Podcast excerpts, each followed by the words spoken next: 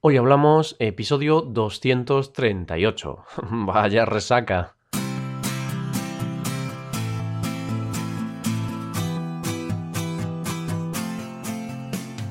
Bienvenidos a Hoy Hablamos, el podcast para aprender español cada día. Ya lo sabéis, publicamos nuestro podcast de lunes a viernes.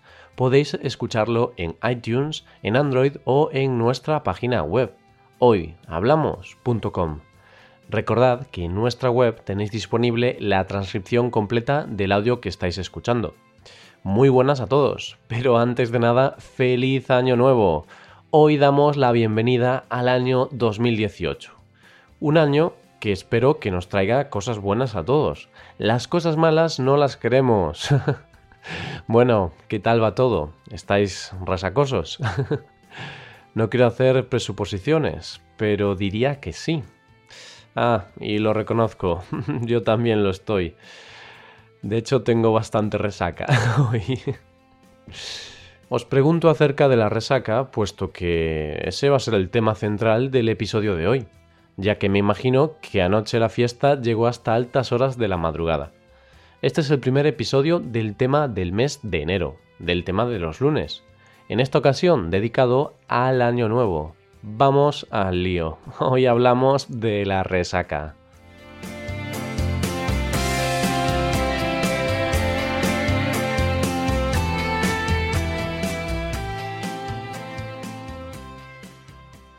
La verdad es que me hace gracia grabar este episodio de hoy, porque lo estoy grabando el día 1 de enero.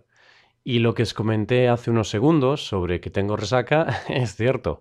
Y me resulta gracioso grabar un episodio sobre la resaca teniendo resaca. Podemos decir que este episodio va a ser muy coherente.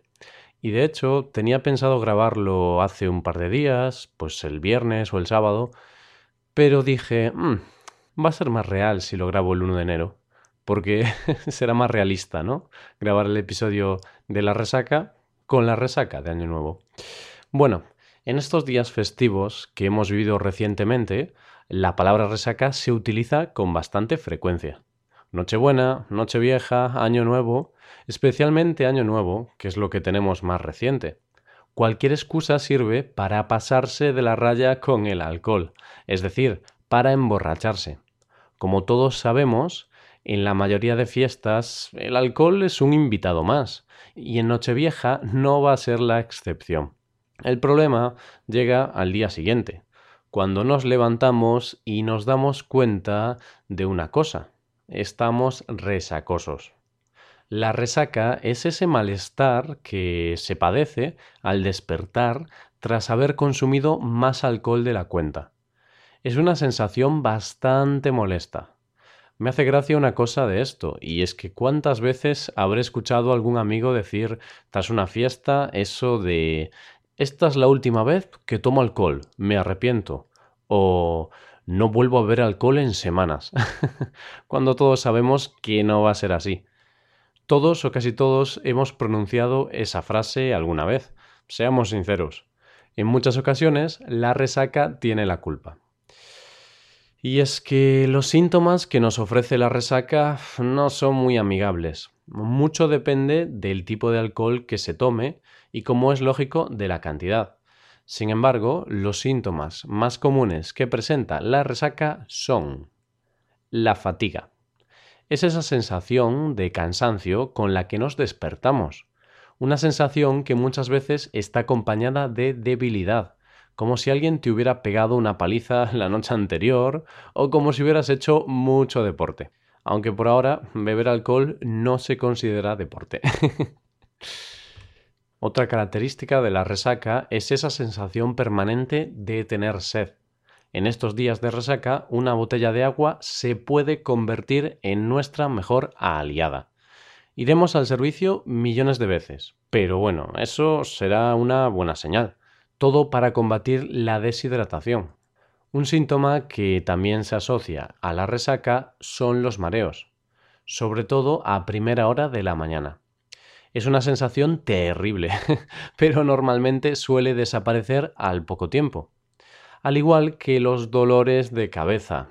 levantarse de la cama con dolor de cabeza es algo normal. No hay resaca posible sin dolor de cabeza. Son dos cosas inseparables. Eso sí, todo depende de la naturaleza de cada persona. En mi caso, tengo que decir que no suelo tener mucho dolor de cabeza. Eso sí, no hay quien me libre de estar bebiendo agua cada dos por tres. Todo esto por lo que respecta a las resacas más llevaderas.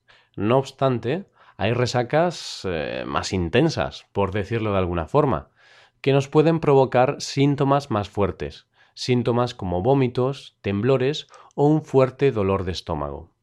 Todo esto tiene un porqué, o varios porqués, mejor dicho. La resaca no llega así porque sí. Hay una explicación, o mejor dicho, varias explicaciones. A pesar de lo que mucha gente pueda pensar, la deshidratación no es una de las causantes de la resaca. Al menos no hay evidencia científica que así lo diga. Tenemos resaca en gran medida por las toxinas del alcohol, sustancias tóxicas y venenosas que se descomponen en nuestro cuerpo. Y claro, luego hay que aceptar las consecuencias. Todos sabemos que el alcohol es malo, pero aún así seguimos bebiendo. Básicamente nos envenenamos poco a poco. Cuando nos envenenamos aún más rápido es cuando mezclamos distintas bebidas alcohólicas. En esos casos la resaca suele ser aún mayor. Lo que es cierto es que no todas las bebidas provocan la misma resaca. Unas provocan más resaca que otras. ¿Cuáles? Las más oscuras. Las bebidas que tienen un color más oscuro son las más dañinas. Entonces, no nos tiene que sorprender que el coñac y el vino tinto ocupen las dos primeras posiciones de la lista. El tercer puesto de la lista lo ocupa el ron. Sí, así es. Precisamente diría que el ron es una de las bebidas más populares en España, especialmente entre los jóvenes. Tras estas bebidas nos encontramos con el whisky, el vino blanco o la ginebra. Y en último lugar, aunque parezca mentira, nos encontramos con el vodka, una de las bebidas que menos resaca nos deja al día siguiente. Y la verdad, por experiencia propia, para mí el vodka es la mejor bebida en cuanto a resaca. Ya se sabe que la resaca se pasa con el paso de las horas. Sin embargo, hay distintas formas de combatirla. Yo la combato, como ya te he dicho antes, con mucha agua y también de forma ocasional con alguna aspirina para el dolor de cabeza. Aunque también hay otros métodos. Métodos como la ingesta de algunos alimentos. Alimentos como huevos o zumos de fruta. No sé muy bien el por qué, pero siempre he escuchado que son buenos remedios caseros. Además de estos alimentos, se recomiendan alimentos como el arroz o la avena debido a su alto contenido de vitamina B6. Otra forma de combatir la resaca es con una especie de suero casero, una mezcla de agua, limón, sal y bicarbonato de sodio. Pero si todo esto no funciona, siempre se puede hacer lo que para mí es lo más efectivo, dormir. Una buena siesta lo cura todo, o casi todo, vaya. Y ya, como último consejo, te digo que no bebas. Eso sí, si no te queda otra, bebe con moderación. Lo que sí tienes que saber es que hay algunas formas de preparar al cuerpo antes de beber. De esta manera, la resaca al día siguiente va a ser más suave. Consejos como comer algo antes de empezar a beber más que nada porque el alcohol se absorbe antes si el estómago está vacío. Beber agua entre sorbo y sorbo, así evitarás deshidratarte. Y como es obvio, ten cuidado con lo que te llevas a la boca.